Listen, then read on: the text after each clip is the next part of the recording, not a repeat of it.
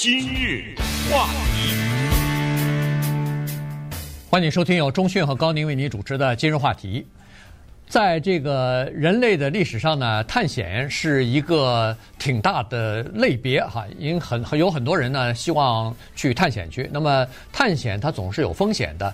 呃，今天呢，我们就跟大家来聊一下，礼拜天有一个观光的一个探险潜水器啊。失踪了啊，就或者说是叫和地面上的联系中断了。那么这个事情呢，其实引起了很多人的关注。呃，这个探水器呢，它是到哪儿去了呢？它到呃这个北大西洋呃下面就是海底，就是一九一二年这个非常著名的呃铁达尼号沉船的那个残骸的地方去了。呃，去看看这个沉船的残骸现在的情况怎么样？到了海底三千八百米的深度啊，那是一片漆黑的，但是它有一些其他的设备，可以呃供这些这些探险的人呢，可以拍照啊、录影啊等等啊。这个而且潜潜到这么低的。这个这么深的这个海底呢，确实是不容易的，所以它那个潜水器是特殊制造的，而且费用不便宜啊。潜水这么一次，它一共是九天的行程，潜水这么一次，每个人收费二十五万美元，所以可以想象，去参加探险的这些人呢，应该都是。有身家的人啊，不会说是，呃，一个普通的百姓啊。二十五万美元其实不是一个小的数字。那么从礼拜天他们这个潜水器下沉了差不多，呃，一一小时又四十五分钟之后呢，突然和上面的联系就中断了。这些人他不光是有钱人，而且他们是一些可以这么说是一比较有志向的人啊，因为他们是致力于研究，他不是下去说看看哦，这照张相再回来。他不是这种普通的游客，他们已经为这一件事情做了很多的训练，而且之前做了很多的研究的。所以等一下给他介绍一下这个船上的人的情况。但先说一下这个潜水器，对，刚才用的潜水器这个名字比较恰当，比潜水艇可能稍微好一点，因为它和潜水艇的一个重大的区别是，潜水艇本身是独立的，也就是它可以下潜。它可以浮上来，它可以驾驶。当然，这个潜水器也可以驾驶。它有自己的雷达系统，就是它是一个完整的、独立的这么一个运行器。可是这个潜水器呢，叫 submersible 啊，潜水艇叫 submarine 啊。这个潜水器有什么不一样的？跟潜水艇，它最大不一样就是它没有办法自己导航。首先呢，它没有 GPS。那你说黑了吧唧，它怎么导航啊？它有这样，首先它有灯啊，它是靠电池，有很强的那个灯光在海底下，它可以看。它是靠那个跟它一起的海面上的那个船给它发 text message，嗯，也就是上面有一个船呢，指引它，就像好像河边的那种纤夫似的，在上面告诉他。呃，前行什么多少度多少度，他们之间有一种语言了，对不对？呃，左转什么转舵多少度多少度，向前什么多少度，下潜多少是啊，就是不断的在那上面的人的在通知他，那他们下去以后去沿着这个残骸呢去看，但是呢，我们现在不知道他们看没看到这个残骸，因为没有发回来图片嘛，对不对？他没有从水底下发回来。刚才你说的是一小时四十五分钟之后就失联了。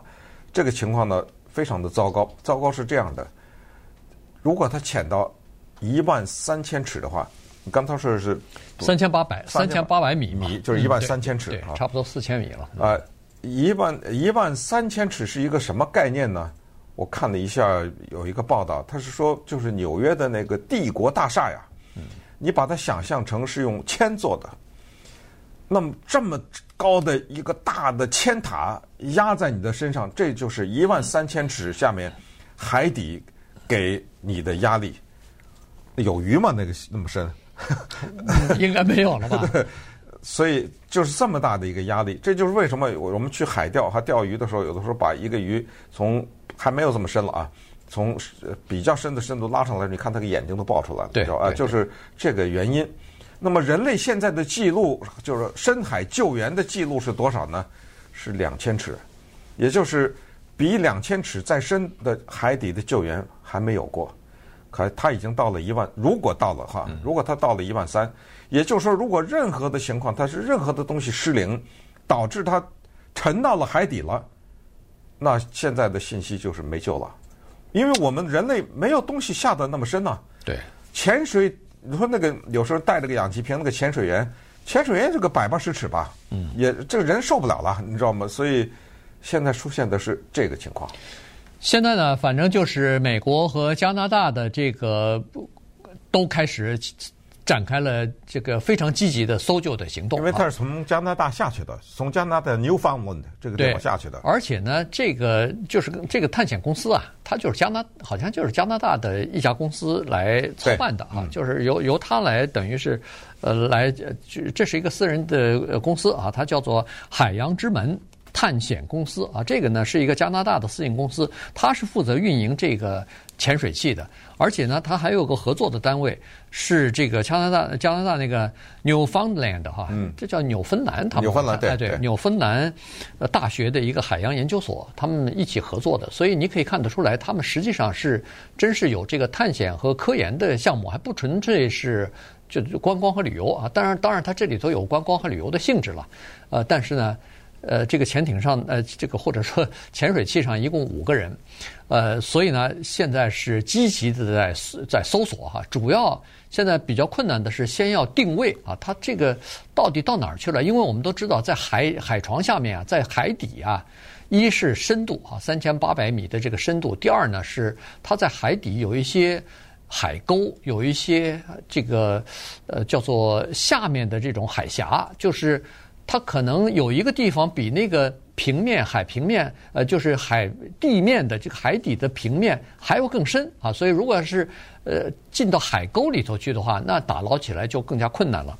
刚才说过了，现在的这个呃打捞的情况呢是不容太乐观哈，因为呃在这之前啊，美国海军的呃潜水艇的这个救援载具最深呢，据说是只能六百一十米深。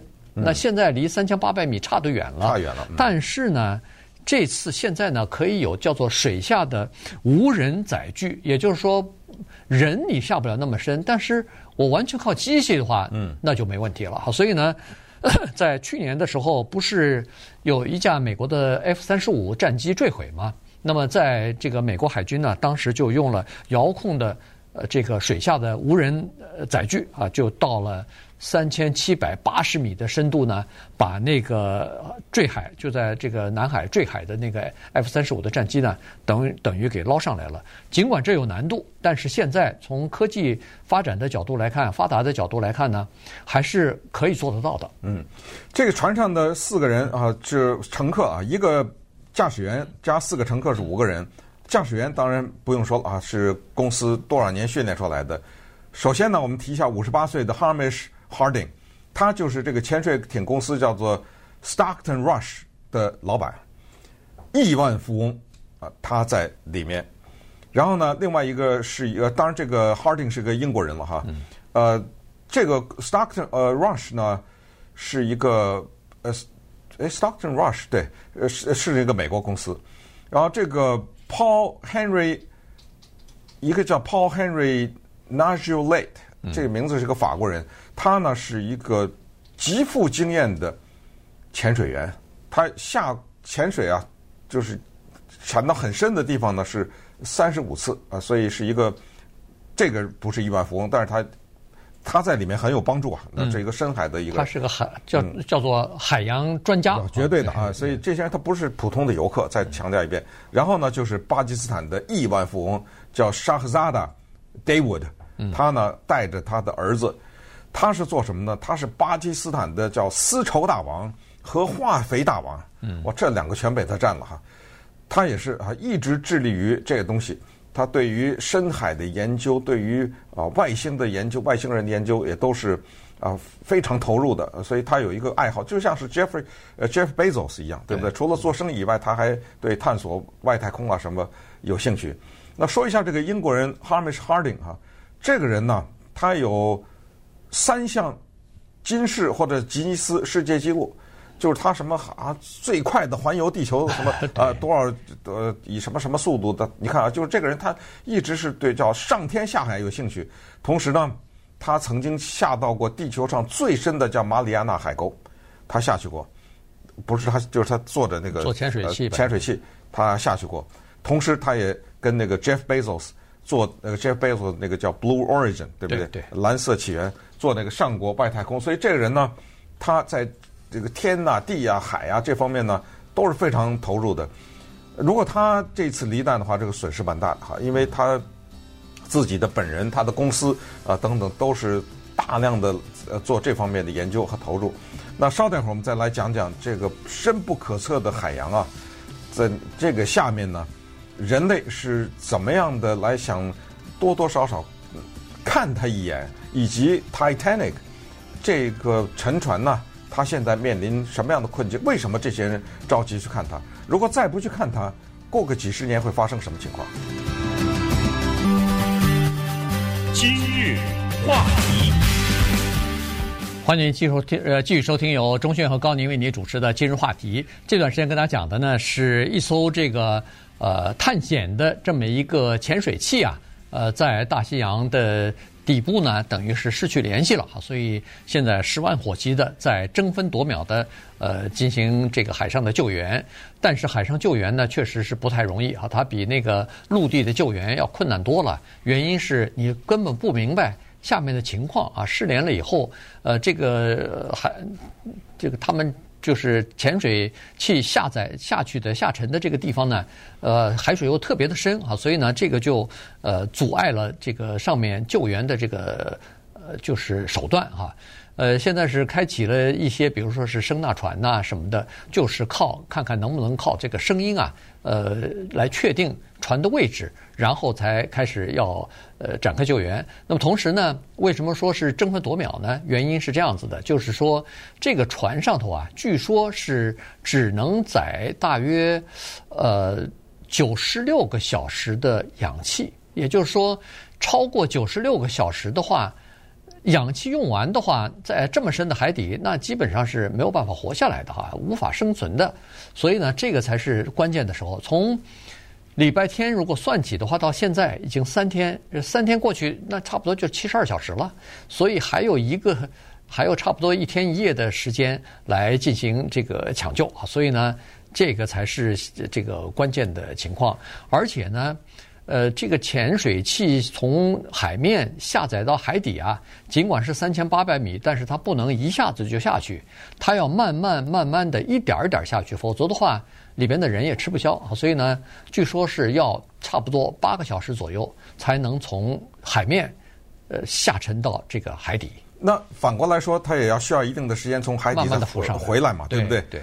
而且你那个九十六小时呢，是从什么时候开始算呢？是从他下去的时候开始算啊，对，呃，而不是说从他失联的时候开始算。可是我们知道呢，呃，他们下去都是礼拜天上午六点，就是礼拜天早晨六点，所以这个时间就变得非常的紧迫。接下来就是我们普通的老百姓想不明白的了哈，因为人类的科技已经到达了这样的一个程度，啊、呃，万米之外的什么。卫星对不对？啊，各种联系，我清清楚楚知道哪一颗卫星现在行走到什么地方，有报气象的卫星，有什么侦察的卫星，各种各样的，更不要说什么探索外星啊、登月呀、啊、等等。那么，为什么这么一个造价这么高的潜水器，顺便说它那个呃呃金属是叫钛，可能是他们研究过，说这个加上一些。反正人类研究的钛合金之类的物质嘛，就是说能够经得起一个帝国大厦完全是由铅做的这么压下来，对不对？你别说人，那个机器也受不了啊，这个金属也受不了啊，也被压扁了呀。所以他们必须要做成什么样的形状的，呃，怎么样的一种承压的能力啊，等等。那花这么多钱造这样一个东西，再顺便说一下，这个潜水器的名字叫 Titan，叫巨人。嗯。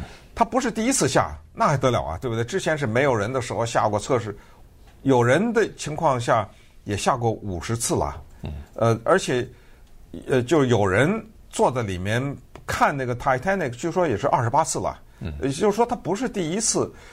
那么这么贵的一个东西，这么先进的一个东西，就没有一个办法。我有个有个东西叫雷达，或者有个什么东西。你分分秒秒，它那个有一个银幕，我都知道你在哪儿，不行吗？对吧？我这不，我不理解，我们非常不理解这个东西。就是假如在你下去之前，我告诉你，说，哎呀，呃，当发生某种情况的时候，我可能就跟你失联了，啊，嗯我还下去啊，对不对？那你告诉我有多少种情况，我可能跟你失联？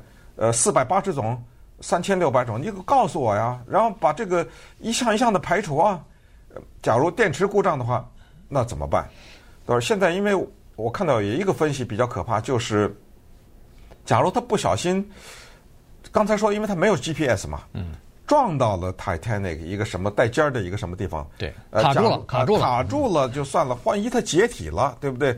那就永远找不到了。呃，因为这个就比较残酷了，那个就不是什么遗体了什么，那就粉身碎骨了，那个就压扁了吧？压扁就没有了，就找不到了。你知道吗？嗯所以这个是，就是说，在海洋的救援确实是比较困难哈，因为你如果要是在太空当中，你别说是三千八百尺，呃，三千八百米了，三万八千米都看得清楚啊，对啊呃，嗯对吧？有雷达有什么？但是到了海底，到了水里头，情况就不一样了。那你情况不一样，就说明你人类解决不了这个技术吗？没错那你冒什么险呢？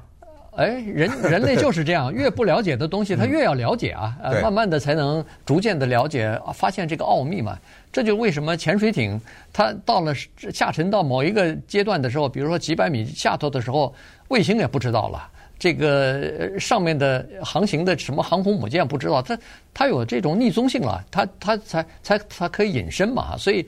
三千八百米是非常深的，而且在海洋上去搜救，你可以想象出来它的困难。任何一个小的东西，它都会影响搜救的结果。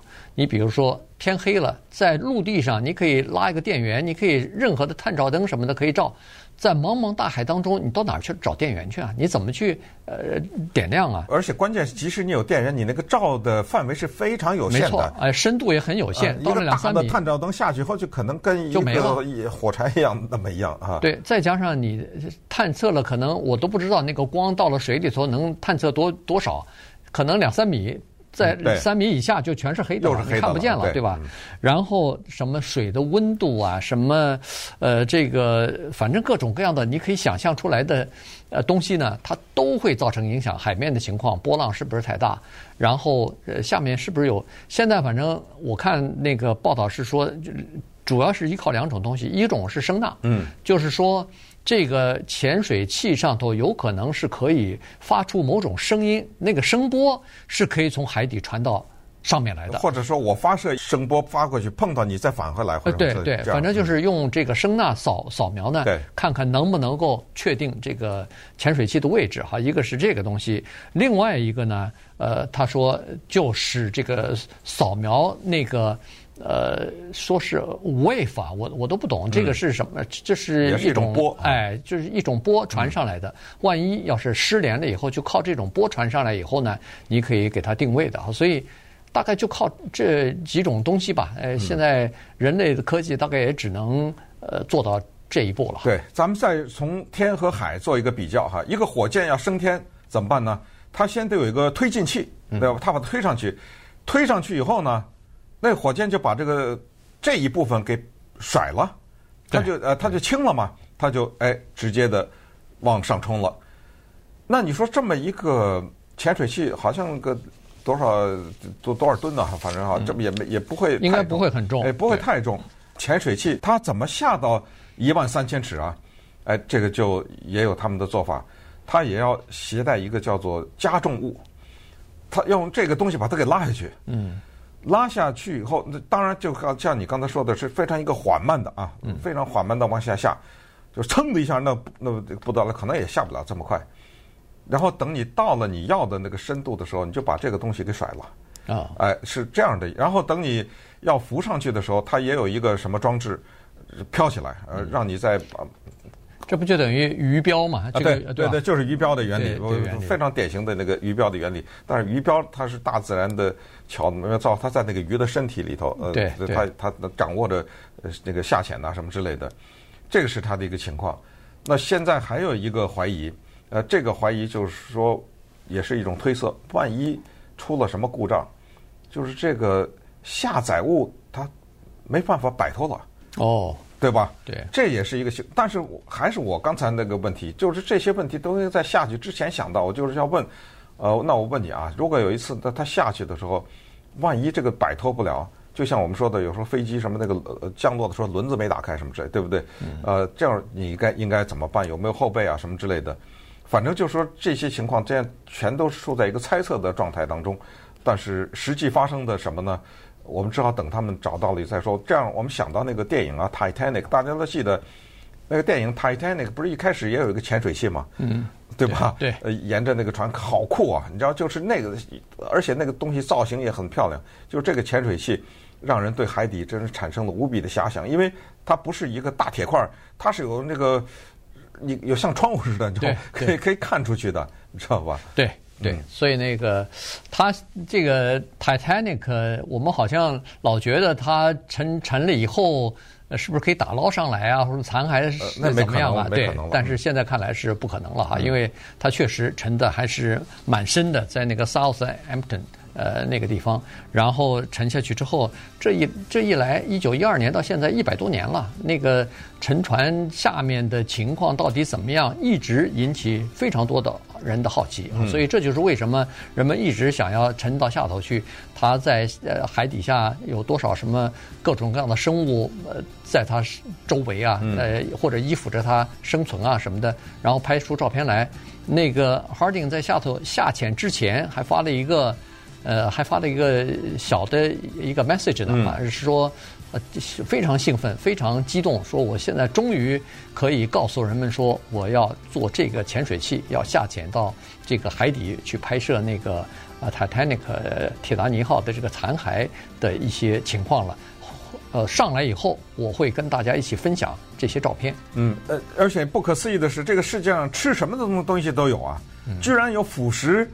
金属的一种微生物，所以刚才说为什么他们火急火燎也要下？据说再过个几十年，Titanic 就没了，就被吃光了。你说还有呃还有这种事儿？